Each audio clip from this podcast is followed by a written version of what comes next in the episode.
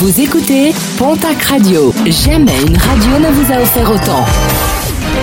L'information locale à 9h, c'est sur Pontac Radio.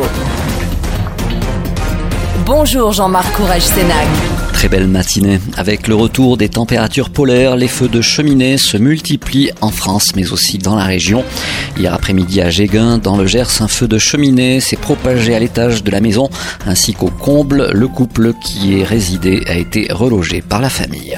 La venue euh, samedi à Tarbes du Premier ministre Jean Castex, du ministre de la Santé Olivier Véran et de la ministre de la Cohésion des Territoires Jacqueline Gouraud. Et pour éviter tout débordement, les renforts de CRS étaient euh, nombreux, plus nombreux d'ailleurs que certains rassemblements de protestation organisés à cette occasion. Une visite euh, semée de quelques couacs avec des oublis fâcheux. Nos confrères de la Semaine des Pyrénées n'ont ainsi pas été accrédités. Pire, le député LREM Jean-Bernard Saint-Pastous n'avait pas été directement directement informé de cette visite. Le président de l'Ordre des infirmiers n'a pas non plus été convié à la visite du centre de vaccination de Tarbes. Autre oubli, le président de la CCI des Hautes-Pyrénées n'a pas non plus été invité à la signature du plan de relance. L'ouverture cette semaine de plusieurs centres de vaccination dans les Hautes-Pyrénées, à Tarbes, à Lourdes, mais aussi à Lannemezan.